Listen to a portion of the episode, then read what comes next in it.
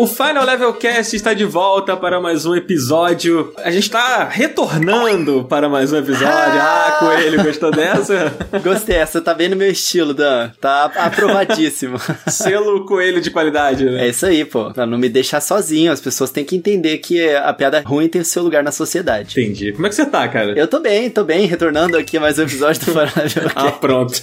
Não, mas eu tô bem, cara. Tô animado. É, já esmirilhei o New Pokémon Snap. Então, estou com a minha alma em paz. Que bom, cara. Que bom que você tá feliz. Se o Coelho tá feliz, eu tô feliz também. Então, hoje a gente vai falar sobre, né? Você que leu o título aí, viu a thumb. A gente vai falar sobre Returnal, que é aí o mais recente exclusivo do PlayStation 5. E a gente trouxe a Tainá Garcia mais uma vez aqui, segunda vez, gravando com a gente para falar sobre esse jogo maravilhoso aí. Eu não sei se é maravilhoso, será? Será que é? Como é que você tá, Tainá? Tudo bem? Bem-vinda. Oi, gente. Muito obrigada pelo convite. Eu tô bem, tô bem. Eu sofri muito com Returnal. Foi bem uma jornada bem punitiva, mas eu fiquei bem feliz com o jogo. Vamos falar sobre ele aí, então. Obrigadão por estar aqui com a gente hoje. Agora a gente gravando junto, né? Você gravou aqui no Final Cast no episódio do Homem-Aranha, Uhum. né? Nesse episódio eu não participei. Inclusive recomendo a galera a ouvir esse episódio, né? Agora estamos aqui juntos. Ê, finalmente.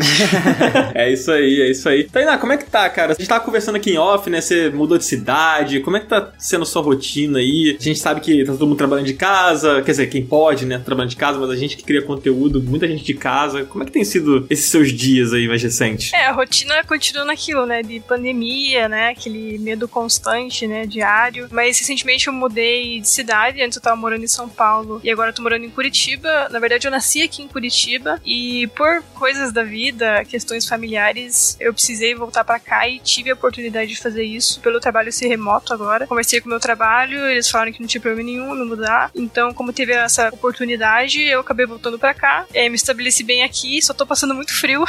Nesse exato momento, meus dedos estão congelando. Mas foi uma mudança muito positiva pra mim. E isso não vai afetar em nada meu trabalho. Por enquanto, continuo fazendo a mesma coisa aí. Tainá, você continua na equipe do Nerd Bunker, né? Isso, isso. Eu sou redatora do Nerd Bunker, que é a redação do Jovem Nerd. Normalmente eu trabalho muito com hard news, faço muito review de jogo, inclusive fiz ó, o review do Returnal pro Jovem Nerd. Faço matérias, entrevistas, reportagens, às vezes vídeo, então é um pacote todo aí de produção de conteúdo. Esse negócio do frio de Curitiba, né, já é um meme, né? Não, mas em Curitiba, então eu não posso nem falar que tá frio aqui, né? Porque eu sou do Rio de Janeiro, não dá nem pra brincar com isso. É, eu já ia dizer que eu não posso dizer que eu não estou invejando. Eu que gosto do frio. E no Rio de Janeiro são raras as oportunidades que eu tenho de colocar um casaquinho. É, eu também, eu prefiro muito, muito frio. Quando eu voltei pra cá, eu fiquei, finalmente eu vou voltar a sentir frio de verdade, né? São Paulo até faz um friozinho assim, mas porque eu tava acostumada assim, raramente colocava um moletom ou alguma coisa assim. E aí, desde que eu me mudei, no comecinho do mês passado, eu não uso mais só camiseta, eu tenho que usar um moletom ou mais alguma coisa, entendeu? Porque tá realmente muito frio. Eu tava refletindo aqui, ouvindo sua história, né? Que você retornou pra Curitiba, né? Olha só que coisa. Sim. Retornou, entendeu? tá bom. Desculpa, gente. Eu vou parar. Eu vou parar. bom, e a gente tá aqui retornando pra falar também sobre os cuidados, né? A Tainá falou sobre a pandemia, sobre né, tá trabalhando remoto e tal. E a gente tá sempre aqui reforçando isso, né, Coelho? Pra que as pessoas continuem se cuidando, porque a situação não tá boa, gente. A situação não melhorou. Então, assim, você tá vendo, ah, mas fulano tava sem máscara na rua, fulano tá errado. Então, se cuidem, né, Coelho? A gente sempre fala aqui pra usar a máscara certa. Coelho, qual é a, a máscara certa, Coelho? Me ajuda. PFF2. Não, essa eu sei, mas como é que é aquele site lá que a gente sempre fala que eu sempre esqueço o link? PFF para todos. Ah. É, só buscar no Google lá. Eu acho que é .com.br mesmo. Lá tem todas as informações e Isso. é legal, é, é realmente bom, porque é uma máscara barata, cara, não é cara. Ela é até mais barata do que muitas dessas máscaras de pano que a gente tá acostumado a usar. É verdade. Então é bom a gente se proteger e, cara, lembrar também que muitas vezes a gente tá no trabalho com outras pessoas e tem algumas pessoas que não gostam muito de colocar máscara e você fica meio desconfortável de falar porque tá no ambiente de trabalho. Mas é, é importante se conscientizar, é o, é o mínimo, sabe? Pra ajudar mesmo essa coisa aí parando e a gente conseguir sair dessa finalmente. É, exatamente. Esse lance da máscara, cara, é importante. A gente sempre fala aqui, a gente sempre lembra, né? Porque são muitas máscaras sendo vendidas e a PFF2 ela é a recomendada hoje, ela é a mais recomendada, a que é a mais segura. Então, às vezes você tá usando máscara e você tá se protegendo ali de uma forma mais branda, sabe? Mas é, é bom que você se proteja da forma mais segura possível, porque assim você protege também as pessoas à sua volta, as pessoas que você gosta, que você se importa, né? Eu acho até que vai ser algo que eu vou acabar adotando depois que a pandemia acabar. Tipo, se eu tô gripado, alguma coisa assim, bota uma máscarazinha para não passar pras pessoas, sabe? Espalhar menos isso no ar. É um hábito bom de ter. Cara, eu acho que a gente não vai voltar a uma realidade sem máscara, assim. Eu não consigo imaginar, assim. Ah, no Japão todo mundo usa, tá tranquilo. ah, você tá acostumado, né? Coisa do Japão aí, então tá bom. Dito isso, a gente, antes de partir pro nosso papo sobre o Returnal, a gente vai fazer aqui um minigame. Olha só, a gente não faz há muito tempo, cara. Minigame Eu aqui. tava com saudade já. Então o minigame tá retornando também? Olha só! Até a Tainá entrando aqui, ó. Ai, meu Deus. Vou pedir pro Zabuzeta colocar aí na edição um contador de quantas vezes a gente vai fazer essa piada do retornando aqui. Ah, no final a gente vai invocar o Praçódia com a, a quantidade de piadinhas que a gente fez com isso. Mas ó, Tainá, eu nem sei do que se trata esse minigame. Eu só sei que sou eu contra você hoje. Ai, tô nervosa. Olha, Tainá, se você perder pro Coelho é sacanagem. Porque o Coelho perde pra todo mundo aqui. Não, isso não é O verdade. Coelho ganhou, inclusive, o nickname de Pato do Japão por causa do desempenho dele. Eu já tinha esquecido disso, mano, é verdade. Pois é. É muito injusto isso, tá? Porque eu quero lembrar que o último minigame foi eu que ganhei. Eu tenho a minha glória, está intacta. Você nem lembra qual foi o último minigame, cara? tá mentindo. Ué, mas eu, eu lembro da vitória, eu lembro da vitória, eu não lembro qual foi o minigame, tá? Dan? Vamos partir pro minigame. Ah, bom, vamos lá então. Gente, olha só. É verdade, tá, Tainá? É verdade esse bilhete que o Coelho não sabe do que se trata o minigame. Inclusive, ele foi comunicado que teria minigame nesse episódio cinco minutos antes da gente começar a gravar. então, ele não sabe, ele não faz ideia do que se trata. Eu vou explicar pra vocês o que que é o minigame. Beleza. O nome do minigame é o seguinte, mas e o contexto? Ih. E aí é o seguinte, eu vou contar aqui pra vocês uma manchete e vou contextualizar um pouco ela pra vocês, vou falar um pouquinho sobre ela, às vezes com alguma citação ou não, de alguma coisa que o Jim Ryan, CEO da Sony, supostamente falou. E aí vocês vão ter que me dizer se ele falou isso ou não, beleza? Beleza. Aí quem acertar. Tá, se- eu vou falar uma pra você, Coelho. Se você acertar, você faz um ponto. Eu vou falar uma pra Tainá, se ela acertar, ela faz um ponto. E aí a gente vai vendo pra ver quem ganha, beleza? Show. Beleza, não. Conheço tudo sobre o Jim Ryan, CEO da Sony. O Jim Ryan é uma figura meio controversa, né? Assim, pra quem acompanha um pouquinho aí as notícias, ele às vezes fala umas coisas, umas besteiras aí e tal. É, então vamos... ele é meio doido. Ele é, né? Caraca, enquanto eu tava pesquisando aqui, fazendo esse minigame, eu li umas coisas que eu fiquei assim, cara, não é possível que ele falou. Eu até fui ver se não era primeiro de abril, sabe? Mas vamos lá. Vamos fazer o primeiro e a primeira vai para o Coelho. Tá preparado, Coelho? Ah, nasci pronto. A manchete é. Não é problema meu. Sony só lamenta por quem não tem PS5. Jim Ryan diz em entrevista que a Sony, aspas, sente muito pelas pessoas que ainda não conseguiram adquirir um console. E aí, cara, o Jim Ryan falou isso, essas aspas aí, ou não? É claro que ele falou. Na verdade, o contexto é o seguinte: ele tava respondendo a um tweet do Miyamoto que estava falando, né, que as pessoas elas deveriam comprar o Nintendo Switch pra poder curtir os jogos da Sony, enquanto ali estão curtindo os jogos do Nintendo Switch pra ter uma comunidade bem feliz e alegre. E ele estava lamentando, né? Poxa, é uma pena que as pessoas não conseguem comprar, né? Porque a gente sabe que os executivos eles são amigos, eles fazem ali a boa vizinhança. E o Miyamoto estava muito triste pelos fãs do PlayStation e o Jim Ryan resolveu falar que não, ele não vai concordar com o Miyamoto. Não, que pena não, bem feito. É esse o contexto, inclusive eu lembro dessa matéria, ele falou isso mesmo. Então ele falou que ele sente muito, assim. Eu achei fantástica essa, toda essa história que você contou aí, que parece muito real essa história toda que você contou. É é verdadeiro, é verdadeiro. verdadeiro. Cara, você acertou, é verdadeiro, mas essa história toda que você contou não é verdadeira. O que aconteceu foi o seguinte, uma entrevista, né, que o Jim Ryan fez ao Washington Post, né, ele tava respondendo sobre a demanda do PlayStation 5, né, que tava tendo dificuldade de suprir a Sony e tudo mais, e aí ele disse, né, que ele realmente lamentava, né, que algumas pessoas ainda não tinham conseguido comprar o console. Então, é verdade, é verdade, Coelho. Ponto pra você. Ah, muito obrigado. Eu já sabia disso. Miyamoto me contou. Tá bom, entendi. O seu tio, né, que trabalha com Miyamoto contou O meu tio que trabalha com Miyamoto.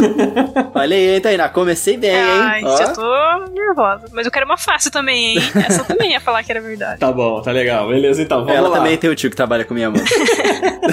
Tainá, você não precisa justificar tudo, tá? Você pode dizer só se é verdadeiro ou falso. O Coelho que é contador de história e gosta de, de aparecer aqui no, no.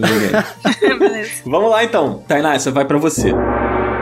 Jim Ryan afirma que jogos retrô são antiguidade e ninguém quer jogar. Perguntado sobre retrocompatibilidade, Jim Ryan disse que esteve em evento do Gran Turismo e que considera os títulos da franquia de PlayStation 1 e PlayStation 2 antiguidades, entre aspas, e se pergunta: quem jogaria isso? Jim Ryan de fato disse isso? ou não? Eu acho que não. Diria que não. Você acha que ele não disse que os jogos da franquia Gran Turismo PS1 e PS2 são antiguidades e se perguntou se alguém jogaria isso? É, acho que não. Cara, ele disse isso. Ele disse? ele disse isso. Gente, que isso esse cara? Não é possível. Olha só, em entrevista à Time, Jim Ryan respondeu de forma controversa a uma questão sobre a retrocompatibilidade nos consoles da Sony. Ele disse exatamente isso aqui, ó, aspas. Quando nos deparamos com a retrocompatibilidade, eu posso dizer que isso é um dos recursos muito requisitados, mas que não é muito utilizado. Eu estive em um evento Gran Turismo recentemente, eles tinham os games PS1, 2, 3 e 4. Eu olhei para os jogos de PS1 e PS2 e esses jogos pareciam antiguidades. Por que alguém jogaria isso? Fecha aspas. Por incrível que pareça, essa essa foi a fala do Tim Ryan. Ah, mano. Ele, ele, quer o progresso, né? Ele olha pra frente. É, pode ser, né? não faz sentido nenhum. não faz sentido nenhum, gente. Mas tá bom. A Tainá não quis acreditar, né? Que o Jim Ryan falaria é. essa grande besteira, né? Tava confiando um pouquinho nele. vamos lá, Coelho. Não, vamos nessa que eu tô on fire aqui. Vamos lá. É, se você. Não, é melhor. Eu vou mandar pra Tainá. Porque hum. se a Tainá errar, né? O Coelho já dispara na frente aí e o Coelho vence. Porque só tem mais duas. Então. Beleza. Tainá, vou mandar mais uma pra você você, hein? Tá, vai, mano. Vamos lá. Perguntado sobre a ausência de jogos indies na conferência da Sony na E3 de 2017, Jim Ryan desdenhou das produções independentes em um comentário controverso. Aspas. Jogos independentes na E3 são uma perda de tempo. Todos estão ali por games como God of War ou The Last of Us. Não dá tempo de você conhecer um novo jogo, diferente dos padrões, em apenas um minuto de trailer. Isso que ele falou é verdadeiro ou falso? Será que ele é tão sem noção a ponto de ter falado isso?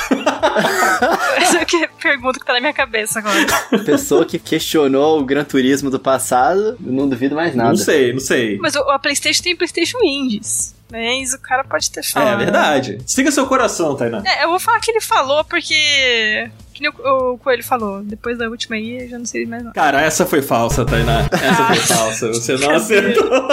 Aqui ele iria longe demais. Mas olha, o que ele falou, na verdade, foi uma coisa bem esquisita. Em 2017, não tiveram indies na apresentação da Sony e ele falou isso aqui, ó, aspas. Uma das coisas que percebemos é que nessas montagens de 10 jogos indies mostrados em um minuto é quase uma coisa sem significado. Ninguém consegue aprender nada sobre esses jogos nesse período. É quase uma perda de tempo tempo. Foi isso que ele falou. Ué, tá certo então, ela acertou, uai. Não, mas ele não falou que as pessoas só querem ver God of War. Tá, é, agora você me pegou, Coelho. Coelho tá, você tá advogando pra sua adversária, Coelho. Bom, não, não, na verdade ele não disse isso não, o ponto é meu. Não, tá bom, vamos deixar meio ponto aqui pra Tainá. Gente, mas como é que o cara fala um negócio desse?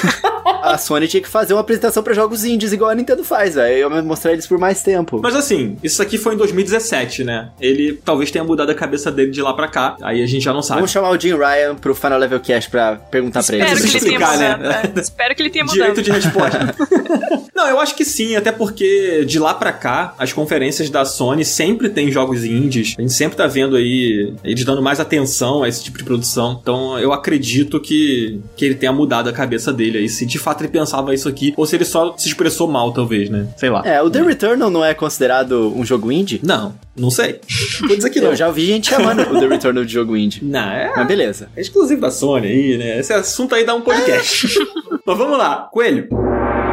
Perguntado por um jornalista do Telegraph se God of War Ragnarok poderá ser jogado no PS4, Jim Ryan diz que não pode dar detalhes, mas que novos games da Sony serão da biblioteca do PS5 em sua maioria. Aspas. Por que insistir em adaptar jogos mais recentes para tecnologias ultrapassadas? O fã de God of War precisará se atualizar mais cedo ou mais tarde, infelizmente. Não podemos confirmar nada ainda, mas talvez você precisará trocar o seu PS4 por um PS5. Caraca, cara! e aí? Jim Ryan disse isso? Aí aí, eu não tô botando fé nesse Jim Ryan, não, hein? Ô, Coelho, se você errar isso aí, você perde seus pontos, hein? Regra aqui do nosso manual extenso de 600 páginas. Então, boa sorte. Ele disse ou ele não disse essa, essa barbaridade? Quer dizer, essa, esse comentário aí? Não é possível, não falou isso não. Tecnologia ultrapassada. O PlayStation 5 mal lançou. Eles ainda têm jogos lançando pra PlayStation 4 junto, cara. Não é possível. Não, não falou isso. Ele não falou. Verdadeiro ou falso, Coelho? É falso. Coelho acertou, cara. É, Era falso. Ah! Ai, que susto!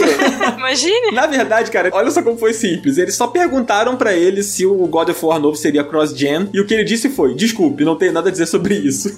Ponto, só isso que ele falou. Eu acho que ele aprendeu aquela boca, né?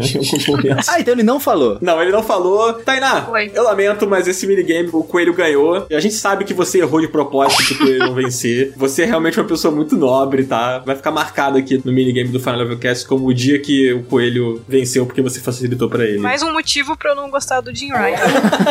Pois é, gente. Olha, eu tô realmente emocionado por esse momento, Tainá. Muito obrigado, tá? Eu vou me lembrar desse momento pra sempre. E agora ninguém mais vai poder dizer que eu sou o pato no Japão, por favor. Aí é você que tá dizendo. Bom, vamos falar sobre o Returnal, gente. Vambora. Vamos nessa. Vambora.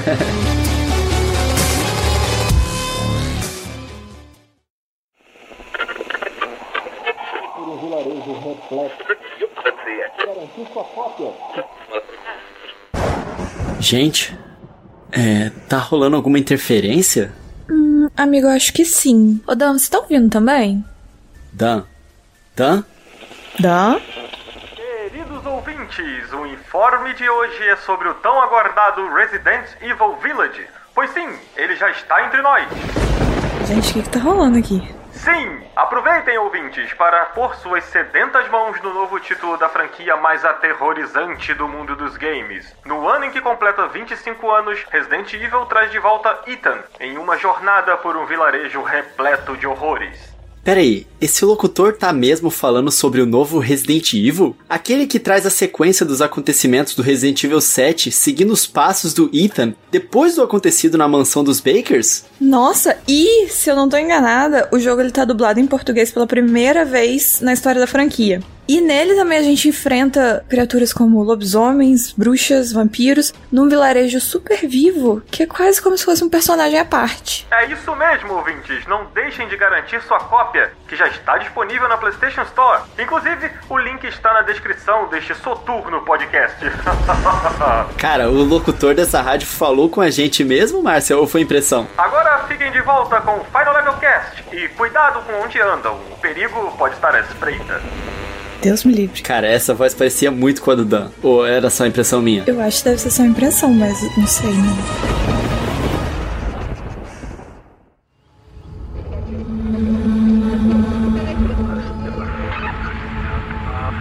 Amigos, agora vamos falar um pouco sobre Returnal. E principalmente eu quero muito ouvir de vocês, porque eu particularmente não joguei o jogo, tá? Tainá, eu li a sua análise, ficou ótima, mas eu tô bastante curioso sobre tudo em relação a esse game, até porque eu vi algumas pessoas comparando ele com Metroid, então tenho dúvidas em relação a isso também, e eu acho que muitos dos ouvintes vão se identificar com isso também. O The Returnal, ele é o primeiro exclusivo original do PlayStation 5, não é isso? Na verdade, algumas pessoas consideram o Astrobot, eu particularmente não considero, né? Porque eu acho ele que é muito mais uma tech demo ali do PlayStation 5 do que de fato um game lançado pro PlayStation 5. E teve o Demon Souls, né? Que na verdade ele é um remake do original de PlayStation 3. Então acho que assim, um produto original, novo, com uma ideia nova, de fato o Returnal entra nessa definição aí, né? De exclusivo original. Se a Tainá concorda com isso, ou se você coloca o Demon Souls aí como um, um exclusivo também do PlayStation 5 original, vamos dizer assim. Eu considero o Returnal como o primeiro original mesmo, porque o Demon Souls é uma repaginada completa do Demon Souls original, Uhum. mas ele não adiciona nada novo. Então, original, original mesmo, eu considero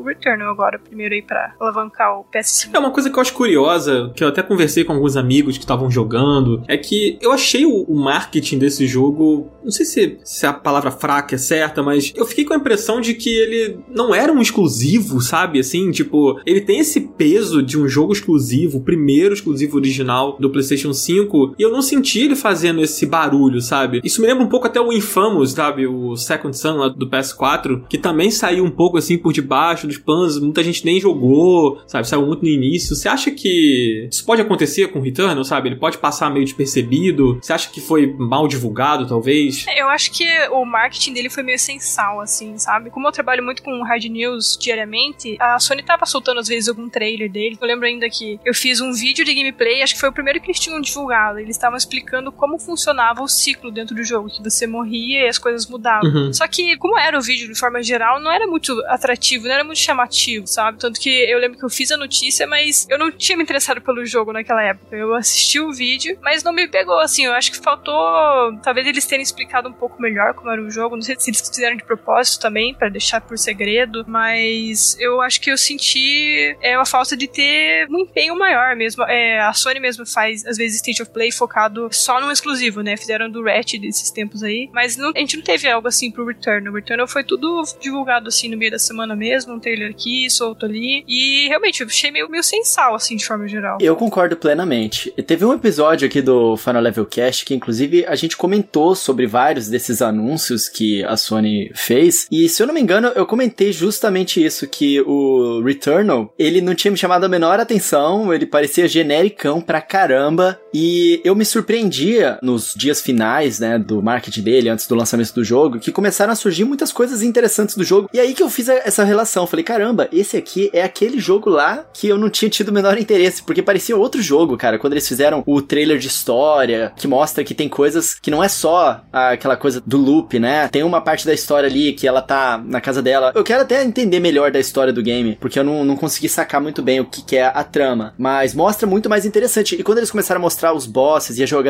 mesmo, que tem aquele que meio de bullet hell, aí começou a ficar mais interessante e fiquei curioso em relação ao jogo. Mas inicialmente tinha ficado bem sensal mesmo. Cara, eu me lembro que esse episódio que você citou, Coelho, foi um episódio que a gente fez sobre algum State of Play da Sony, que se eu não me engano foi quando ele foi mostrado a primeira vez. E eu lembro que a Márcia, ela fez um comentário assim, ah, a gente tava passando jogo a jogo no podcast, comentando sobre todos, e aí quando a gente passou pelo Returnal, a Márcia fez um comentário tipo assim, é, jogo de tirinho, né, com os raio lasers e não sei o quê. tipo, essa foi a impressão que ficou assim, e eu lembro que todos nós concordamos, é, pois é, é. E a gente nem entrou muito nele, assim, sabe? E cara, a gente tava falando ali de um exclusivo da Sony, e tipo assim, putz, cara, normalmente os exclusivos da Sony eles fazem muito barulho, sabe? A gente pega aí os mais recentes, pô, The Last of Us, o Ghost of Tsushima, a gente pode citando vários aí, o próprio Homem-Aranha, sabe? São jogos que causam um impacto. Até o Days Gone, que não foi tão bem recebido, na época tinha mais marketing, tava sendo bastante falado e tal. Pra você ter uma ideia, um amigo meu veio me perguntar se o Returnal pra PS4 saía no mesmo dia do PS5, porque ele não sabia que era um exclusivo do PS5, sabe? Então eu acho que eles erraram um pouco a mão para divulgar o jogo e até a pergunta que tá no título, né? O Returnal merece atenção, assim, a gente vai falar um pouco aqui sobre isso, mas a gente vai falar um pouco sobre a trama, né, Coelho? Você perguntou sobre o que se trata o Returnal e essa eu vou passar pra Tainá. Tainá, do que se trata a jornada de Returnal? Pergunta difícil, né? Porque. É, superficial, vai, assim. É, eu vou explicar mais ou menos o pontapé inicial, né? Pra gente tentar descobrir os mistérios. A gente controla uma patrulheira espacial, acho que fala assim no jogo, que ela cai de repente num planeta chamado Atropos. E ela cai lá, a nave dela é destruída e ela começa a explorar pra ver o que tá rolando lá. É aí que começa as maluquices, né? Ela encontra um corpo morto e ela percebe que é ela ali. E ela começa a achar umas gravações dela também, só que ela não lembra que ela gravou. Então, basicamente, ela ficou presa em um planeta e ela logo percebe que ela tá presa num loop temporal. Toda vez que ela morre, ela volta lá pro momento da queda da nave. E ela precisa encontrar uma maneira de quebrar esse loop, matando monstros, derrotando bosses e de vez em quando ela também encontra uma casa bem sinistra no meio da exploração que tá ligada ao passado dela. É basicamente isso o comecinho. Eu vi no trailer que essa casa sinistra, tem hora que ela é mostrada como uma casa totalmente deteriorada e tem hora que parece que você tá ali na casa nova, como se ela tivesse uma casa tipo no momento atual da história, assim. Tanto que tem a fotinha dela, não tá nada deteriorada, as luzes estão funcionando. Tem momentos ali da trama que ela tá na casa dela, é o mesmo planeta ou é outro planeta. é muito louco, né? Porque o jogo ele tem uma coisa meio metafórica ali, que fica no ar, assim, sabe? Pelo menos eu senti isso, não sei se a Tainá ficou com essa impressão, porque o que acontece quando ela cai nesse planeta, porque ela recebe esse sinal, eu, eu confesso que eu não me lembro mais se é exatamente isso no iníciozinho, de tanto looping que eu fiz.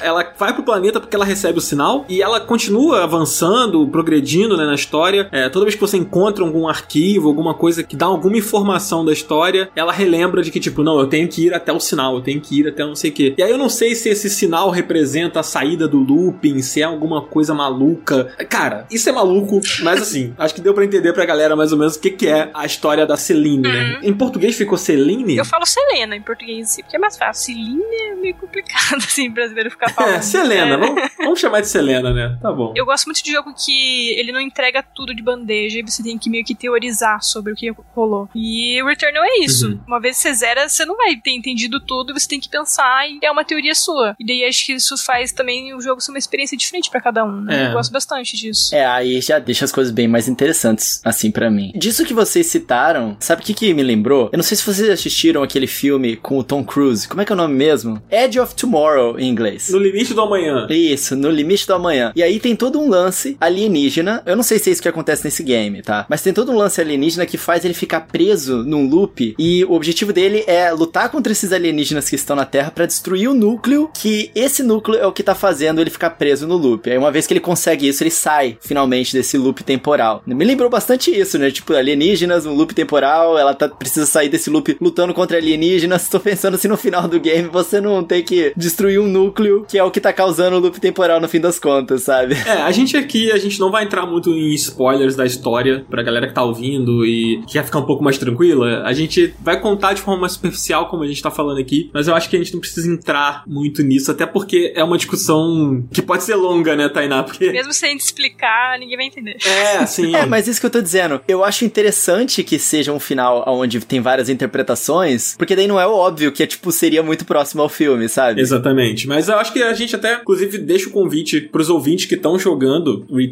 que terminaram o game e que estão tão confusos quanto a gente, pra entrar no nosso grupo do Telegram, né, Coelho? E lá a gente pode abrir um papo lá louco sobre o que vocês entenderam sobre Returnal, né? Então, o grupo tá lá e o link sempre na descrição, gente. Agora, antes da gente partir um pouco mais pra mecânicas, pra narrativa, eu queria comentar uma coisa que eu acho que, assim, logo de cara bate muito forte, que é o visual do game, né? Ele tá realmente muito bonito, ele roda lisíssimo no PlayStation 5, assim. Tainá, você acha que ele faz jus às expectativas, assim, em termos visuais, em termos de performance, do que é um exclusivo da nova geração? Ah, com certeza. Visualmente ele é muito, muito impressionante. E o mais legal é que ele tem seis biomas, né, pra gente explorar, e cada um é muito diferente do outro. Mesmo que um- algum tenha uma área meio parecida com a outra, a sensação de explorar cada um é muito diferente e o responsável por isso é a ambientação, é o visual do jogo. O visual dos monstros também, eles são intimidadores, porque eles são grotescos mesmo. E uma coisa que eu, quando eu comecei a jogar, eu, eu tava com medo que talvez acontecesse, é que ele acabasse sendo genérico, talvez nesse tema de ficção científica, nesse estilo meio alien, porque é algo meio batido já. É meio difícil você ter uma personalidade dentro disso. Mas eu acho que o jogo fez super bem, eu acho que tem muito do DNA da Housemark nessa que as ambientações têm uma paleta de cor mais fixa, mas o tiro, por exemplo, dos inimigos, aquelas partículas coloridas, dá uma quebra assim, sabe? Às vezes o bicho tava me atirando, tentando me matar, eu ficava, meu Deus, que coisa mais linda, sabe? Tá tudo colorido ao meu redor.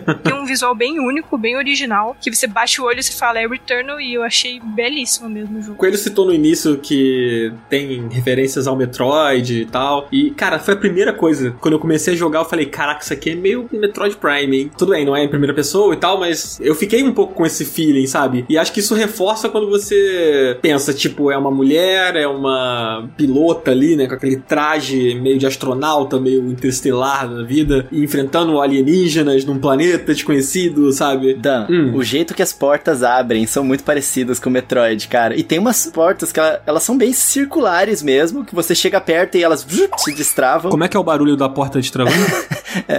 Ah, tá, beleza, só pra entender. Cara, me chamou muita atenção no sentido de que a expectativa que eu tenho quando eu jogo os exclusivos da Sony, tipo, a gente jogou o Ghost of Tsushima no ano passado, a gente vê aquela coisa bem realista e esse jogo, ele puxa esse visual realista com bastante neon, né? Ele coloca essas partículas, aliás, muitas partículas. Tudo que você vê no jogo é 500 mil partículas rodando em volta na tela. Eu acho que deu um efeito bem bonito isso, né? Eu gostei bastante. E claro, me chamou a atenção porque me lembrou um pouco da estética de Metroid. Eu vi que tem uma, uma mecânica também de uns grappling hook, né? Aquele gancho que você solta em coisas que estão penduradas no ar e a sua personagem ela vai pulando de um lado pro outro. Então, eu acho que tem um quesinho de Metroid sim, tanto no visual quanto algumas coisas de mecânica que eu vi por aqui. É, a gente vai chegar lá, mas acho que a gente pode começar a falar um pouquinho sobre essa coisa do looping, né? Sobre ele ser um. Ele é um roguelike, né? Antes de- mais nada. Pra quem não tá muito familiarizado com roguelike, a gente fez um episódio, né, com ele bem legal, falando sobre o gênero. Foi um episódio que a gente falou sobre o Hades, que foi aquele indie do ano passado que brilhou pra caramba nas premiações e foi super bem recebido pelo público e pela imprensa também. E a gente falou bastante sobre o gênero nesse episódio com o Ricardo Regis, lá do Nautilus. Inclusive, um beijo pro Ricardo. E eu acho interessante que nesse episódio a gente comentou que não existiam jogos, a gente não conseguia lembrar de um jogo AAA, uma produção muito grande, que fosse um roguelike. E a gente se perguntava, né, para onde esse gênero vai, sabe? Será que vai chegar um momento em que vão ter jogos grandes, assim, jogos super produções, que vão beber desse estilo de jogo, né? E de fato aconteceu, né? E aconteceu de forma muito interessante, ao meu ver, porque o roguelike ele tá completamente ligado à narrativa do jogo, né? Aquela coisa do ciclo da Selene, Selena, morrer e voltar e tudo recomeça, né? Tainá, você achou isso interessante? Assim, eu, eu já joguei vários roguelikes, assim, né? Que é esse jogo, para quem tá ouvindo, toda vez que você volta, que você joga, normalmente é procedural, né? As fases mudam cada vez que você recomeça. E toda vez que você morre num ponto do jogo, você volta do início. Você faz tudo de novo, mas os acontecimentos são diferentes. Você acha isso interessante? Eu não me lembro de ter visto isso em um outro roguelike, sabe? De estar tá totalmente atrelado à narrativa, assim. O que você achou disso? Eu achei bem interessante ter vindo de um jogo, né, exclusivo do PlayStation 5. Ele é considerado de grande orçamento. Normalmente, jogos tão grandes assim, normalmente eles tentam apostar numa fórmula mais segura, né? Mais na zona de conforto para vender mais, né? Então, ver um estúdio podendo fazer um trabalho assim e um trabalho muito legal em que a narrativa e esse elemento roguelike conversarem tão bem, fazer tão sentido e dar uma experiência tão única, eu realmente gostei muito. Foi um dos motivos que realmente me prendeu no jogo. Para mim, até agora, acho que é o melhor jogo desse ano, até agora, pelo menos. Palavras fortes. É. Eu gosto muito de jogos roguelike, normalmente vem de jogos indie, é jogos menores que eles têm uma criatividade maior. Então, ver isso vindo de um jogo grande como Returnal, para mim foi uma surpresa e uma surpresa bem boa. Eu tenho uma dúvida. Nesse episódio que a gente fez sobre os roguelikes, a gente trouxe uma discussão que existe uma distinção entre os roguelikes e os roguelites, né? O jogo que ele é roguelike, só que a cada run que você faz, ou cada vez que você morre, você retém parte dos seus itens, parte do seu progresso. E os roguelikes antigões, não, você realmente perde tudo. O Returnal, ele é mais um roguelite ou ele é mais um roguelike, Dan? Cara, ele é um roguelite. Bom, pelo menos eu considero um roguelite, né? Ele tem melhorias que você faz ao longo do jogo que transcendem a morte da personagem e que continuam com você, né? Pra citar um exemplo, tem alguns parasitas que você acopla no seu traje e que são melhorias, né? Às vezes uma melhoria pro seu HP ou pra sua habilidade de carregar a arma ou qualquer coisa do tipo, assim. É, então, só por ter esse elemento, né? Só por ter esses itens chaves que você consegue levar para suas próximas runs, cada vez que você morre e recomeça, você já não é um roguelike. O roguelike ele é mais punitivo ainda. E eu acho que o, o Returnal ele já é um jogo difícil, ele é um jogo desafiador, ele é punitivo assim até certo ponto. E eu acho que se ele fosse um roguelike de você não ter nada para você levar, mano, não sei não, hein? Seria difícil de terminar assim, porque ele é um jogo realmente bem desafiador. Também rola a questão da mudança da perspectiva, né? Porque quando você tá explorando o planeta lá, o Atropos, você joga todo em terceira pessoa, e aí é o jogo, como disse a Márcia, é o jogo de tirinho lá. Você tem o seu dash, você tem as suas mecânicas e tal. E quando você tá na casa, você fica em primeira pessoa, né? Que são as memórias lá da casa. Essa parte que eu tava curioso mesmo. As memórias da casa em primeira pessoa, ele me chamaram a atenção. E uma coisa interessante também é que além da casa, quando você tá na nave, também fica em primeira pessoa. É verdade. Eu só queria só falar que eu compartilho dessa. que eu também considero que é um roguelite, porque você mantém algumas coisas. Mas se eu não me engano, o parasita a gente perde, Dan. Eu acho que o parasita não vem com a gente, não. Eu lembro de perder eles. Não, eu lembro que eu peguei um que eu botei nas costas e que ele ficou comigo. Será que era um parasita especial? Olha, eu não sei. Eu, eu não lembro nem o que, que ele faz. Eu sei que ele tá comigo. Até eu posso até abrir o jogo depois para conferir o que, que ele faz. Mas eu peguei um negócio que ficou nas minhas costas. Até dá pra ver o bicho nas costas, assim. Então talvez seja um parasita diferentão que eu não achei. O bom desse jogo é assim, você vai conversando com as pessoas e as pessoas descobrem um bagulho que você nunca viu e você já zerou o jogo, já. Já fez o final. Sim. Isso é muito, muito legal. É, o jogo parece ter muitos itens, né? Uhum, tem bastante. É, demora um tempinho pra você entender o que tá rolando, né? As mecânicas que você tem ao seu redor e como você usar ao seu favor. Isso que é uma coisa que ele força você a ser inteligente, a entender qual é o seu estilo de jogo e qual a melhor maneira de você avançar, né? E eu acho que ele brilha muito isso em termos de gameplay, né? Também acho. Aliás, agora agora, só voltando o lance da mudança de perspectiva, agora deu um nó na minha cabeça quando eu falei o lance da nave. e eu fiquei pensando, será que essa nave, ela tá nesse mundo? Sabe? Já tô aqui, cara. Não vamos entrar nisso não, mas você curtiu, Tainá, esse lance desse elemento narrativo? Fica um negócio meio macabro, né? Quando você tá na, em primeira pessoa naquela casa. Nossa, eu gostei muito. Eu gosto muito de jogo de terror. Ainda mais em primeira pessoa. Você tem que ficar com muito medo, eu amo. Ah, eu adoro. eu gosto muito e eu tava realmente ansiosa pra ver lá, porque eu lembro que um trailer mostrou os corredores e me lembrou muito PT. Eu queria ver se tinha mesmo esse sentimento lá. Caraca, eu ia falar que tinha me lembrado isso a hora que vocês estavam falando, né? Por isso que eu tinha ficado curioso, né? O playable teaser lá do Silent Hills. Que bom que eu não tô sozinho nessa. Fiquei quieto porque eu não queria falar besteira. Não, não, ele, ele lembra. Eu lembro quando apareceu pela primeira vez isso no trailer, todo mundo surtou uhum. achando que era, tipo, a casa do lado do Silent Hills. É né? que eles começaram o trailer mostrando em primeira pessoa. Ninguém imaginava que era o Returnal, né? Sim. né? Mais um, um erro pro marketing deles, né? Que não sabe fazer direito, todo mundo ficou com Pelo amor de Deus, hein? Housemark, por favor. Mas é, eu gostei muito porque você entra lá, você fica meio perdido e começa a acontecer umas coisas ao seu redor que começa a dar um certo medo, você fica com certo receio. Nessa hora, eu gostei muito da trilha sonora, que ela é, é silenciosa, bem focada em barulho ambiente. Então você escuta uns barulhos de monstro no fundo, ou quando você vai andar, uma porta meio que abre, uma coisa cai. Então a atmosfera ali dentro é completamente diferente lá de fora e funciona muito bem. E tem muito mistério ali também, né? Então, além de você ficar com um cagaço lá dentro com medo, você tem que prestar atenção nas coisas, porque o que tá rolando ali é muito importante e faz parte da história. Como eu falei, a gente não vai entrar muito na questão da casa, mas isso que você falou do mistério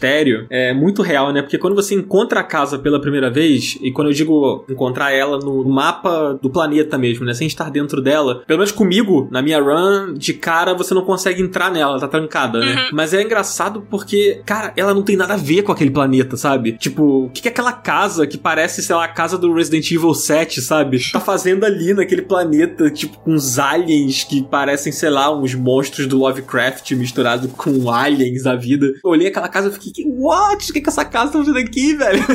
É muito esquisito, cara. Mas assim, você citou, Tainá, sobre quanto tem item e o quanto o jogo faz com que você, né, tenha que ser inteligente para entender o seu estilo. E eu acho que isso, inclusive, ajuda a gameplay a não ficar repetitiva, né? Uhum. Porque isso lembra bastante o Hades, né? Que cada arma do jogo muda completamente a sua experiência, né? Uhum. Eu acho que os dois jogos se diferem muito em termos de liberdade. O que eu senti no Returnal é que conforme eu ia avançando e apanhando, morrendo e tudo mais, eu aprendi alguma coisa, né? Ganhava conhecimento. Eu aprendia como funcionava uma mecânica, entendia qual arma eu me adaptava melhor, como matar certo inimigo. Então você vai ganhando experiência, né? Não um medidor na tela, mas experiência mesmo como jogador. Uma coisa que eu percebi muito é que o mapa é seu melhor amigo e você tem que realmente entender os seus pontos fortes e fracos. O que eu gosto bastante desse jogo é que às vezes ele dá um recurso, mas ele também tira algo em troca. Os parasitas que você comentou, ele dá uma vantagem, mas ele também dá uma coisa ruim. Isso eu gostei bastante, porque você tem que entender qual desvantagem você vai conseguir lidar para dar a volta uhum. e você tem que realmente fazer uso da vantagem para fazê-la valer a pena. Então, para mim, primeira vez que eu joguei, quando eu tava ainda não tinha zerado, para mim foi uma experiência meio é, entender quais eram meus limites. Por exemplo, às vezes eu tava explorando e daí vinha uma porta de bônus na minha direita e uma porta para continuar na esquerda. Se eu tava com vida baixa, se eu não tava com uma arma que eu tava me sentindo confortável, se eu não tava me sentindo confiante, eu deixava a porta bônus para lá e ia avançando na história para ver se eu conseguia ver mais coisa da história, ver se abria algo novo, né, ver o que tinha mais para frente. Então eu acho que é analisar seus riscos, né, para você se dar bem e também ter muita paciência. Para mim assim, toda vez que eu tentei correr que nem uma doida, me desesperei, eu acabava morrendo, era morte na certa. Você não pode trocar os itens que você recebe? Tipo, a seu bel prazer? Não, essa área aqui, eu acho que esse outro set aqui é melhor. Não, não. não. Ah. Quando você encontra uma arma nova, ela tá no mapa, às vezes ela tá em um totem, algum item que você ativa, como se fosse um drop ali que você vai pegar aquela arma. E aí você tem que, tipo, deixar a sua arma atual hum. e pegar a arma nova. Uhum. Entendi. Então, se essa arma é totalmente diferente, por exemplo, você tem uma arma que ela é mais explosiva, e aí você pegou uma arma que é uma cadência maior. E aí você se arrependeu, você vai ter que voltar naquela área onde você achou a arma que você acabou de pegar, sabe? E trocar pela sua antiga. Entendi. Mas tem tiro infinito, pelo menos, ou não? Na verdade é tipo resfriamento, uhum. né? A arma, ela, tipo, vai esquentando e aí você você tem que esperar ela esfriar para poder continuar atirando. Não é como se você tivesse que recarregar. Você precisa esperar a arma voltar a poder atirar, tipo isso, ah, entendeu? entendi, entendi. É, na verdade, o resfriamento, ele tem uma barrinha que tem um R2 bem no meio. Quando ele chega bem no meio, você clica R2, ele recarrega e a cadência aumenta. Entendi. Isso, é. Só que eu nunca pegava esse time. Eu tava sempre nervoso Mais pra frente no jogo eu consegui, mas eu sempre errava. Porque se você errar, a arma esquenta e você tem que É, esperar. as né? armas também têm diferentes timings. Tainá, qual foi a arma que você gostou mais? Então, eu me apaixonei por uma arma no meio do jogo que era, acho que se eu não me engano, é eletroestacadora, que é uma arma que ele meio que faz armadilha elétrica. Daí quando o inimigo passa ali, ele toma dano. E aí era ótimo, porque o que eu fazia, por exemplo, o inimigo que voa, eu atirava um pouco nos dois inimigos, e daí entre eles fazia uma barreira e eles se davam dano só por estarem perto. Ah, que Então, legal. assim que eu achei essa arma, eu fiquei tacando em tudo, assim, sabe? Que às vezes tem uns inimigos que são mais fortes e daí eles demoram pra aparecer. Daí fica meio que uma bola vermelha aumentando, aumentando até eles aparecerem ali, né? É, teletransportarem, sei lá. E daí quando aparecia essa bola vermelha, eu já tirava um monte ali e deixava um monte de armadilha. E assim que ele aparecia, ele já tomava muito dano. Então é a questão de você pensar nessa estratégia de usar a arma a seu favor, né? Eu não peguei essa arma, cara. Olha só como a experiência é diferente. Eu Caraca. nem vi. Eu acabei descobrindo depois que essa arma, eu não sei se ela é Ah. exclusiva, mas é uma edição da edição Deluxe, acho, do jogo. É, Ah. não sei se ela é totalmente exclusiva, mas eu vi que ela vinha com a Deluxe depois que eu descobri isso. Esse lance das armas é a parte também que mais me deixa curioso, porque parece ser muito gostoso, pelo que eu vi de várias gameplays, tem muitas armas muito curiosas e diferentes, e eu fiquei curioso em relação à força delas e, tipo, como é que é o progresso, porque, como você estava dizendo, você encontrou uma arma que o dano encontrou, é aleatório, né? Assim como qualquer roguelike, você meio que tem os drops diferentes que você encontra da arma, mas como que é? Quanto mais longe você chega no jogo, as armas vão ficando cada vez mais fortes, ou não? Tipo, é aleatório, lá na frente você pode, de repente, estar com uma arma fortona, hum, encontrei uma nova aqui, deixa eu testar, aí ela é fraca, como é que é isso? Cara, comigo foi bem aleatório. Teve uma run que eu fiz que a primeira arma que eu encontrei no mapa. É porque, tipo assim, só pra você entender, as armas elas têm o número de estrelas que ela tem, né? Tipo, é uma arma de uma estrela, uma arma de duas estrelas, e aí com isso ela ou ela dá mais dano, ou ela tem algum efeito, alguma coisa a mais. Eu fiz uma run logo no início do jogo, assim, quando eu comecei a jogar, que a primeira arma que eu encontrei no mapa, e foi logo no iníciozinho, assim, da run, era uma arma três estrelas. E aí eu pensei, caramba, tipo, beleza, uma arma três estrelas. E aí depois, todas as runs que eu fiz, eu não achava a arma três estrelas em lugar nenhum, assim, só lá na frente mesmo no jogo eu comecei a achar as armas mais fortes, sabe? Então eu acho que tem esse fator aleatório até nesse ponto de você achar armas mais poderosas. Você meio que não evolui as suas armas, você vai encontrando elas no mapa. Bom, não sei se com a Tainá foi diferente. Depois do negócio do parasita que não aconteceu com a Tainá, eu já tô achando que comigo foi tudo diferente,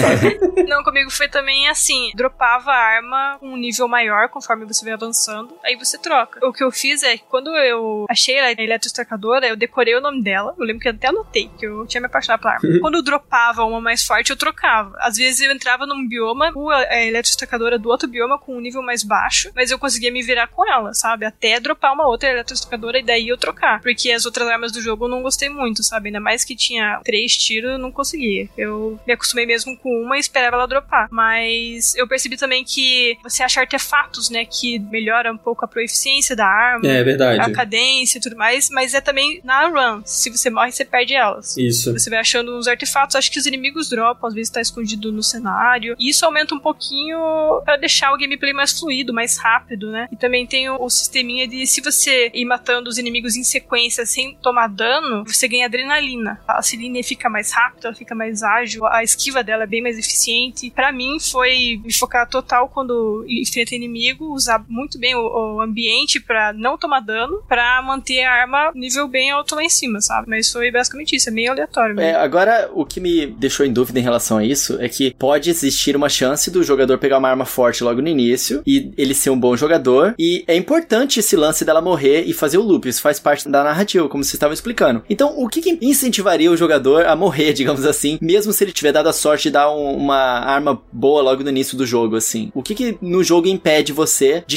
zerar de uma vez só, assim? É muito difícil. Tá. mesmo com arma forte? Mesmo com a arma forte, ele é muito difícil, cara. Acho que ninguém deve ter jogado ele feito numa run só, sabe? É muito complicado. Inclusive, isso chega um pouco no assunto das batalhas contra os chefes, né? Que são batalhas extensas, são batalhas. Os chefes têm padrões que mudam no meio da batalha, né? E eles são difíceis demais, assim. Eu não sei como é que foi pra Tainá, mas olha, eu, meu Deus, que ódio daquele primeiro chefe lá, que meu Deus, que raiva dele. Eu passei muito ódio, muito ódio. Eu quase desisti do jogo. Caraca! Assim, no, no primeiro chefe. Entendi. Eu achei muito difícil, eu achei muito difícil mesmo. Mas aí depois eu descobri que depois que você derrota os chefes, você pode passar por eles, né? Numa run futura. Você não precisa enfrentar ele de novo, sabe? Como é no Hades, por exemplo.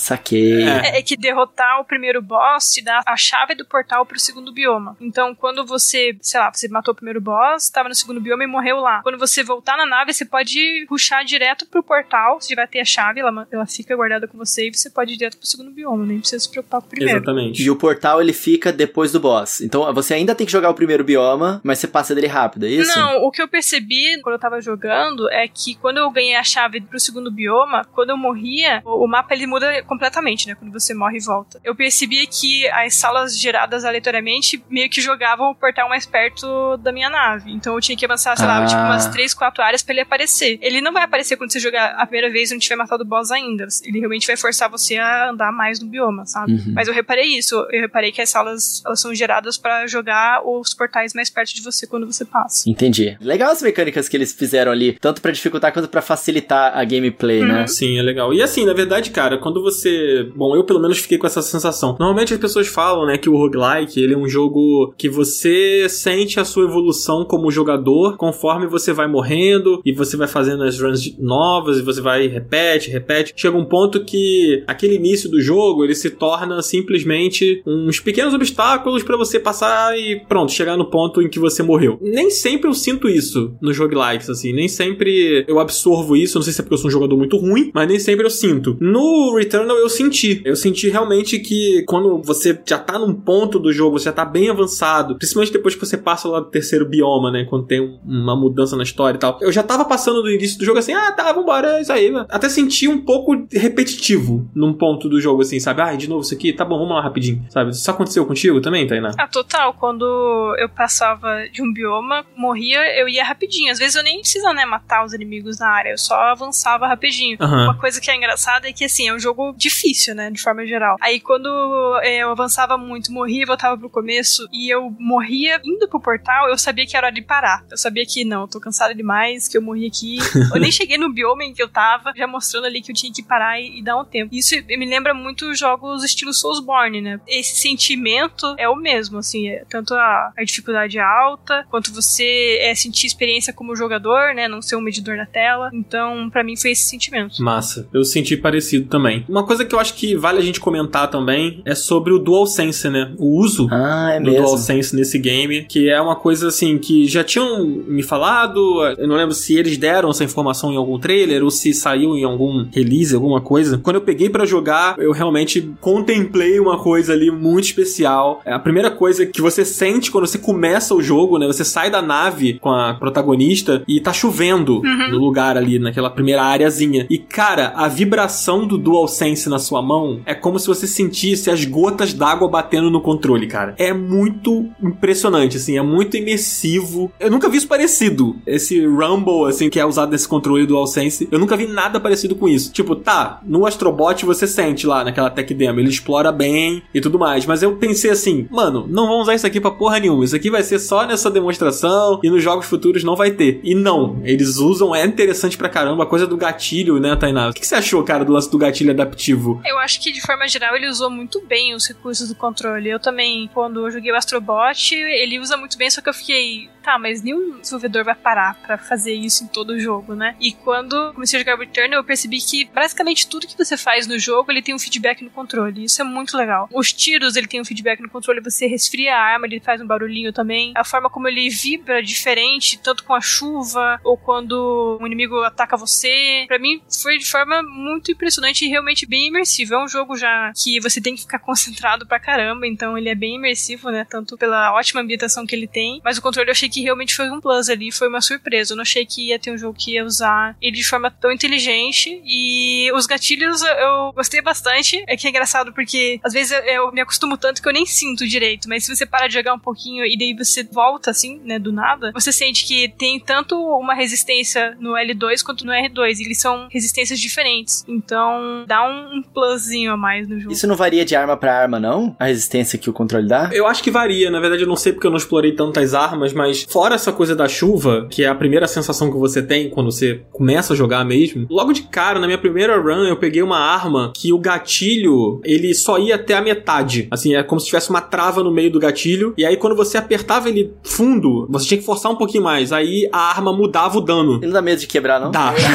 Mas depois você supera. No início eu fiquei, eu puta, mano, esse controle aqui custa o preço de uma casa. Aí depois eu, ah, tá, tranquilo. É proposital, sabe? Mas no início eu fiquei meio assim. Mas como assim muda o dano? Era como se você aperta o botão até a metade, é o tiro comum. Aí quando você apertava fundo, ela dava tipo um tiro concentrado, sabe? Aham, que é que tipo o louco. especial da arma, assim, sabe? Ah, aquele tiro que você tem que segurar, assim, pra dar um dano maior. Isso, exato. Aí você tinha que apertar até o fundo, né? Bom, pelo menos a a arma que eu tive essa experiência era assim, era tipo uma metralhadora normal. Se eu não me engano, é aquela que persegue o dano, Uhum, que é uhum. enxame de não sei o que. Sim. O tiro normal dela era aquele que perseguia, e aí você apertava até o fundo, ela dava um, um concentradozão, assim. Normalmente os bichos do início já morriam com um concentrado desse. Ah. E aí você tinha que esperar um tempinho pra poder fazer de novo essa habilidade da arma. Esse lance da chuva aí, com esse sensor aí áptico, vocês que conhecem bem as duas opções, o qual ele se compara com o Rumble HD do Joy-Con, por exemplo, que é é a única referência que eu tenho, assim. Deixa pra Tainá essa daí. Eu acho que é bem diferente. Eu acho que eu nunca tive nenhuma experiência com outro controle como eu tenho com o DualSense. Quando me falaram assim que ah, ele tem diferentes tipos de vibração, eu achava que era meio balela. Eu fiquei, ah, vai tremer, sei lá, o lado direito, depois o lado esquerdo ou o meio. Mas é muito estranho porque é uma forma de vibração que pega todo o controle, mas é com intensidade diferente, é em momentos diferentes. Às vezes você nem percebe que está tão ligado no jogo e ele tá tão atrelado ao que você faz no jogo que você acaba nem percebendo. Mas quando, por exemplo, eu fui jogar esses dias PS4 e não tinha, né, esse feedback eu estranhei até. Ah, que louco, eu entendi. O Returnal, no geral, faz muito bem. Ele me mal acostumou, eu acho. Agora eu tô querendo que todos os jogos PS5 tenham isso. É uma experiência bem diferente. E vocês falaram sobre quebrar o, o botão. Eu tenho dois controles DualSense, né? Um R2 já amoleceu. Ah, um deles. não. Mas não foi com o Returnal, é. Não foi com o Returnal. É, engraçado. Esses dias mesmo, um amigo meu falou que um. Acho que o primo dele, eu não lembro agora se é o primo ou seu irmão dele, o R2 ou o L2 parou de funcionar. Ai, gente, Morreu, assim. Que agonia isso deve dar. É. Em relação a esse jogo que ele usa bastante os recursos, né? Em comparação com os outros jogos do PS5 que vocês jogaram, dá pra sentir alguma diferença na duração da bateria, alguma coisa assim? Ou não? Porque ele usa, tantos recursos do controle assim. Cara, eu não sei dizer exatamente, mas eu acho a bateria do DualSense fraca. E aí eu acho que isso é um padrão, assim. Eu não sei dizer exatamente se com o Returnal gasta mais do que com os outros. Eu só tenho a impressão geral de que a bateria do DualSense ela é mais fraca do que era do controle do PS4. Aí eu não sei se é o meu que tá com problema. Eu lembro que eu percebi com o Astrobot que ele gastava muito mais bateria, mas porque ele usa de forma muito pesada o controle do Sense. Mas o Returnal eu não senti que gastou mais, não. É porque digo que o Astrobot usou de forma pesada, é porque realmente ele tremia pra caramba, o gatilho tremia pra caramba. É, o Returnal é meio que mais delicado, mais leve, mas ele tem o feedback ali o tempo inteiro. O Astrobot é exagerado É, mesmo, né? sim, é pra mostrar, é pra mostrar tudo que ele tem, então eles meteram tudo mesmo. Mas comparando com, por exemplo, agora eu tô jogando um jogo de PS4 de forma retrocompatível e não tá gastando menos bateria, eu acho que tô trocando na mesma frequência. Então eu acho que não gastou assim muito mais que nem eu percebi no Astrobot. O Astrobot eu lembro que era até meio assustador, acabava bem rapidinho. Que bom, era isso que eu queria saber. Tipo, então os caras no Returnal devem ter conseguido otimizar, assim, o- a utilização dele pra ser bom no jogo e não ser exagerado, né? Tipo no Astrobot, drenando tanto assim do sistema. Só pra finalizar essa pauta do DualSense, eu acho a experiência do DualSense no Returnal, fora o Astrobot, eu acho que é a mais impressionante até agora. Faço coro a Tainá de que eu quero que todos os jogos usem dessa forma, sabe? Principalmente quando eu tô jogando um jogo retrocompatível, como por exemplo o Overwatch, que eu costumo jogar com alguns amigos, e não tem esse elemento ali, e aí quando você vai e passa pro Returnal, nossa, é, é muito imersivo, é muito interessante. Cara, a gente tá chegando aqui na nossa reta final desse papo sobre o Returnal, né? Esse game exclusivo do PlayStation 5. E a gente volta à nossa pergunta inicial aqui. E aí eu vou fazer essa pergunta pra Tainá. Primeiramente, você acha que vale a pena jogar o Returnal? E você acha que o Returnal ele merece atenção? Ele merece que as pessoas olhem pra ele com mais carinho? Ele cumpre expectativas pra você? Ah, com certeza. Falando também pela minha experiência de que eu não tinha me interessado pelo jogo nem um pouco. Aí eu acabei sendo encarregado do review e eu lembro que eu pensei assim, ah, só espero que não seja tão chato eu chegar até o final tranquilo, né? Não ter que forçar. Lembro que eu pensei isso quando me passaram o review. E foi, nossa, uma surpresa. Quando eu comecei a jogar, eu lembro que eu tava muito cansada no dia e ia jogar só uma hora. E eu lembro que eu via a hora passar, a hora passar às 4, 5 horas da manhã e eu tinha jogado, sei lá, umas 6 horas seguidas. Caramba. Porque ele realmente me prendeu e ele me surpreendeu muito. E eu acho que também talvez ele ter chegado, né, de forma repentina, sutil, meio quietinho, eu acho que deu esse tranco maior, assim. Eu vi que muitas pessoas ficaram realmente curiosas quando começou a sair as impressões positivas. E também olhando pelo lado que o PS5 tá com um estoque bem ruim, às vezes aparece e acaba muito rápido, e daí aparece com preço lá em cima. É, ainda mais no Brasil, não é muita gente que tá podendo comprar o PS5 agora, mas eu acho que o Returnal é um jogo que vale ficar no radar, sabe? Com certeza vai baixar o preço, ele vai entrar em alguma promoção, ter a galera poder comprar o console, mas é um jogo que merece ficar no radar. Eu sempre falo isso quando falo para outras pessoas. Se você não tem um PS5, mantenha ele no teu radar, deixa ele ali, sabe? Guarda ele com carinho o nome dele,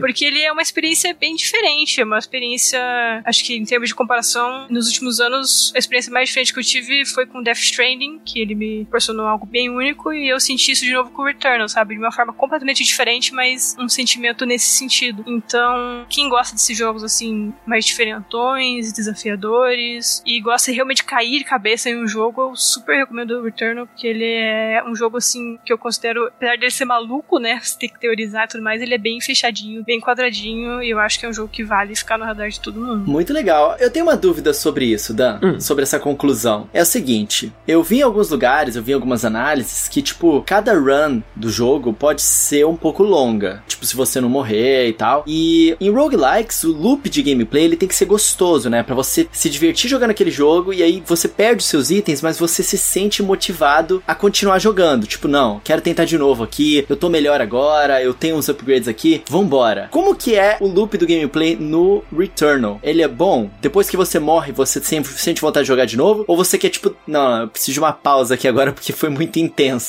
Depois eu jogo mais, tá ligado? Cara, eu acho o, looping dele bem legal, principalmente porque a jogabilidade, como a gente já falou sobre as armas, sobre a exploração ali, ela é muito gostosa de jogar, sabe? Então você gosta de controlar a personagem, a protagonista. É legal estar ali com o DualSense, o jogo é muito bonito visualmente. Então, assim, ele é convidativo, sabe? Quando você pega o esquema, você entende a jogabilidade e conforme você vai progredindo, você vai ganhando confiança, você começa a sentir que vale a pena repetir, fazer mais uma run. Putz, mas eu morri lá na frente, caramba, que frustração, sabe? Se você tá irritado com o jogo, novamente a Tainá falou sobre isso lá atrás, comparando com o Soulsborne. Dá um tempo, respira, toma uma água. Mas, cara, se você tá engajado, se você tá gostando, se você tá curioso para saber o que, que é aquele áudio que você achou caído no chão e que te contou alguma história, alguma coisa sobre aquele mundo, você vai querer continuar jogando. Pelo menos foi assim comigo. Eu engajei, eu gostei, eu fui fazendo run atrás de run. Eu morria porque eu sou muito ruim, mas eu fazia de novo. E aí, quando eu sentia que eu avancei um pouco, eu falava, caramba, eu não sou tão ruim assim. Aí eu morria, pô, sou ruim sim. Enfim. é, e nesse looping de sou bom, sou ruim, eu fui jogando, jogando, jogando e gostando cada vez mais. Esse jogo ele veio num momento conturbado para mim, porque eu tava com ele, com Resident Evil e com Pokémon Snap ao mesmo tempo. Então eu tinha três jogos para jogar, três jogos que a gente tá cobrindo aqui no Final Level Cast, né? O Resident Evil a gente vai falar um pouquinho mais pra frente desse episódio, do Pokémon Snap saiu semana passada. Então foram três jogos assim, e mesmo assim eu consegui focar no Returnal e até comentando com o Cardoso, a gente conversando no WhatsApp, eu falei, cara, Returnal é muito bom mesmo. Tipo, pô, legal, tô, tô amando Pokémon Snap, mas eu, tipo, a minha cabeça tava dividida, sabe? Hum. Então ele, ele me pegou, assim. Mas eu queria deixar aqui uma observação, é uma crítica que eu tenho a fazer em relação ao jogo, é que eu acho que quem não tá com ele, quem tá ouvindo o podcast agora e não tá jogando, talvez não vá passar por isso. Ou talvez quem esteja jogando no momento possa ter passado por isso. Eu achei que o jogo saiu um pouco quebrado no início. Não sei se a Tainá passou por essa situação. Eu tive uma questão comigo que, nossa, eu fiquei com muita raiva. Eu fiz uma run que eu tava muito longe já no jogo e eu repousei o PS5 e fui tomar um banho. E quando eu voltei a jogar, tinha saído uma atualização do Returnal. E aí o PS5 tem aquele sistema de atualização automática, né? E aí ele reiniciou a minha run. Ele atualizou o jogo e eu perdi todo o meu progresso e voltei do início. E eu senti um ódio tão profundo, porque quando eu entrei no jogo veio aquela animação da nave caindo. Aí eu, não! Nossa, que frustrante, cara. Entendi. Cara, inclusive saiu uma matéria na Kotaku falando sobre isso. Parece que, eu não sei quem é, qual é o nome do jornalista, mas ele passou por uma situação parecida. Porque o jogo ele não tem um save. Por ele ser um, um roguelike, essa coisa de você morrer, tem que voltar, não sei o que, ele não tem save point. Então se você tá muito avançado lá na frente e você precisa parar para fazer alguma coisa, sabe? E se acontecer, lá, a luz da sua casa cair enquanto seu videogame tá no, no repouso, você vai perder o seu progresso, sabe? Então eu acho que a minha crítica ao jogo é que as runs dele não são curtas. Você não vai terminar esse jogo como você poderia terminar um Hades da vida, que a run ela é mais curta e você consegue fazer em menos tempo. Ela é mais longa e você não poder salvar no meio da run para continuar depois pode ser problemático, sabe? Não sei se a Tainá passou por isso, por alguma coisa parecida, mas eu passei e eu fiquei com muita raiva. E essa é a minha única crítica com o jogo, assim. Não sei se eles mudaram isso, se já tem algum tipo de save, alguma coisa assim. Eu acho que isso é uma, uma questão chata, que poderia ser contornada. É, eu concordo. Eu passei, na verdade, o jogo crashou. Quando eu tava no meio do meu Aconteceu comigo também, mas eu não tava tão à frente quando aconteceu. Eu tava bem à frente. é. Caramba. Sabe o bioma do gelo? Eu tinha passado dois bosses, eu tinha pego duas chaves no do gelo. Aí crashou o jogo. Aí eu perdi tudo. Nossa, tava muito na frente, Eu é. tava. E tava sem morrer, assim. E o jogo crashou. Eu lembro que eu fiquei bem frustrada também. Eu acho que eles tinham que pelo menos ter um sistema de save quando você chega no bioma ou faz alguma coisa importante. Então eu dou força a essa crítica. Eu acho que, por enquanto, é um jogo que você precisa ter tempo, paciência, porque ele exige que você tenha uma sessão muito longa de jogar. É. Hum. E isso eu acho meio ruim, né? Eu acho que um savezinho ali, um checkpointzinho, eu acho que tinha que ter. Eles tinham que tentar colocar. Tem uns pontos do mapa, tipo quando você chega naquela parte onde você consegue fazer progressão, sabe? Parece uma lojinha. Ali poderia ser um save point, sabe? Ou quando você derrota um chefe, Uhum. quando você passa de bioma, sei lá. Até porque tem artefato que dá uma vida, né, extra, você pode morrer e continuar. São dois artefatos que podem fazer isso. E Uhum. também tem uma estrutura que você entra e ele também dá uma vida extra, né? Eu acho que essa estrutura podia ser um checkpoint, por exemplo, pra voltar ali. Talvez um save ali. Mas agora talvez o pessoal pedindo, né, É. agora que o jogo já saiu, o pessoal tá pedindo pra caramba. Eu acho que talvez eles tentem colocar algo do tipo. É, eu acho que é questão de tempo também, mas assim, por isso até eu falei, né, que talvez eles implementem essa funcionalidade em algum momento, e aí talvez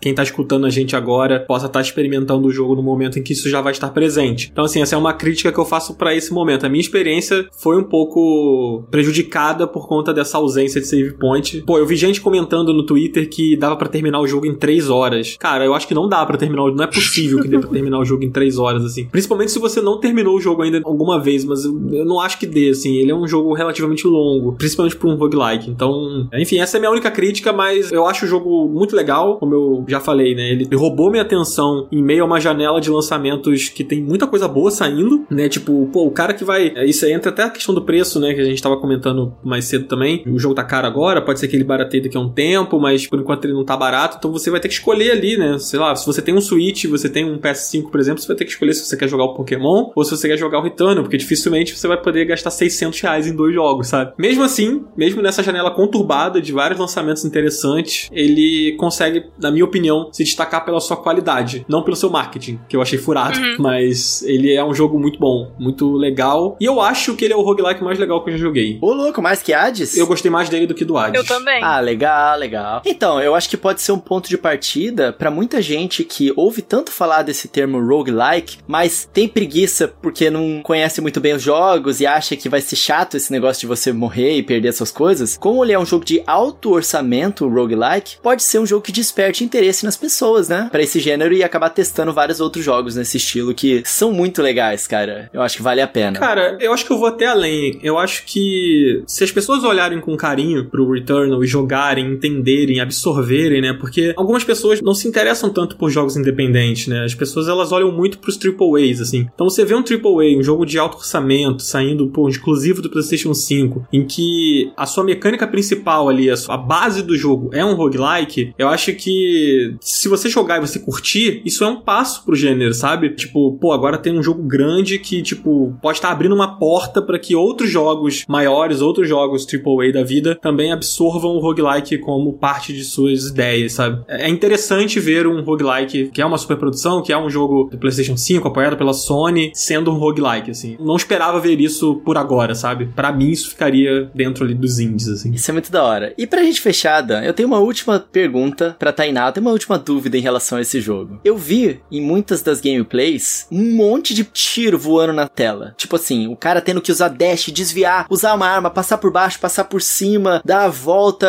e os inimigos atirando pra todas as direções diferentes. E isso me traz muito uma sensação que eu gosto muito. Foi ver isso que me interessou mais no jogo, na verdade. Aquelas balas todas e você tendo que desviar delas, né? Aquelas coisas brilhantes vindo na sua direção em alta quantidade, enquanto você acerta os inimigos que também estão em movimento, utilizando ali os seus dashes e tudo mais. Isso me lembrou aqueles bullet hells de navezinha, que eu curto muito esse gênero. Tainá, é justo eu chamar esse jogo de um bullet hell só que 3D? Acho que sim. Na minha opinião, acho que dá pra se chamar assim, porque foi uma das coisas que eu mais gostei também. Cada inimigo, ele ataca de uma forma diferente. Tem uns que atacam de forma mais rasteira, tenta vir mais perto de você, tem outros que é mais de longe é, é uma rajada diferente. Então você tem que saber como cada inimigo ataca e saber como você vai escapar deles também. Usar o teu dash certinho, pular também, eu achei isso muito legal. Usava muito o ambiente também, porque o dash também tem um resfriamento, então você não pode ficar dependendo o tempo todo dele. Então você tem que ser ser esperto. Você tem que usar o seu ambiente, tem que usar o que a personagem oferece. E isso me lembra bastante gênero bullet hell. Então eu acho que é uma forma bem, acho que simpática de falar do Return. Eu acho que faz justo também o gameplay dele. Essa parte eu acho que de tudo é o que mais me empolga para jogar. Parece ser muito legal. Dama, empresta seu PS5 aí, na moral.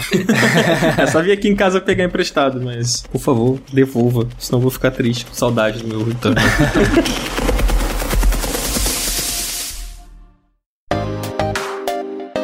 Gente, a gente vai chegando agora sim ao nosso final do programa. Tainá, queria agradecer muitíssimo a sua presença. Foi um papo muito maneiro. É legal conversar com pessoas que também jogaram Returnal. Não tem tantas pessoas jogando, então é sempre uma oportunidade muito boa. Deixa suas redes, fala onde está seu trabalho e muito obrigado, cara. As portas sempre abertas para você voltar aqui mais uma vez. Poxa, muito obrigada. Obrigada a vocês pelo convite. Eu gostei muito também do papo. Muito bom poder falar tudo que eu queria falar de Returnal. Então eu tô bem feliz. As pessoas podem me encontrar no Twitter e no Instagram, arroba Taiko Garcia, as duas. Então, quem quiser ver o que eu tô jogando, ver as porcarias que eu posto, pode me acompanhar lá. E quem quiser também acompanhar meu trabalho, é só acompanhar o Jovem Nerd. Eu tô escrevendo lá todo dia. Quem quiser dar uma olhada também no meu review do Returnal no Jovem Nerd. É, eu também escrevi recentemente análise do Resident Evil Village. Então, eu tô sempre fazendo conteúdo de games pro site. Então, quem quiser, é jovemnerd.com.br. Massa demais. É isso aí. Pra quem não sacou, é arroba O-T-A-Y-K-U. Isso. Né? O-T-A-Y-K-U Garcia. É, o Taiko Garcia. Garcia. Isso.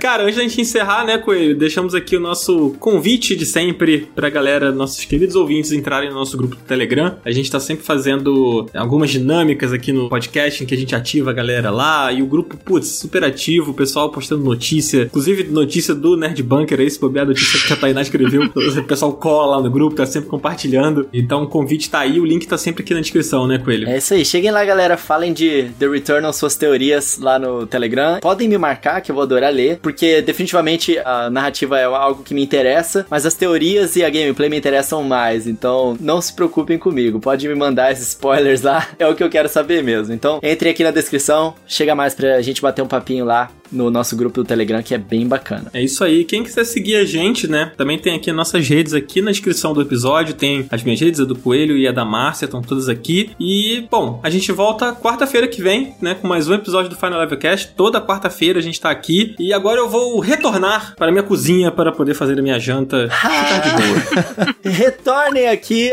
toda quarta-feira às 10 horas da manhã. Deixa o follow aí. Até mais, galera. Tainá, retorne sempre sempre que ah! puder. Pode deixar, eu retorno. Valeu, pessoal. A gente espera seu retorno. Valeu, gente. Até semana que vem. Tchau, tchau. Valeu.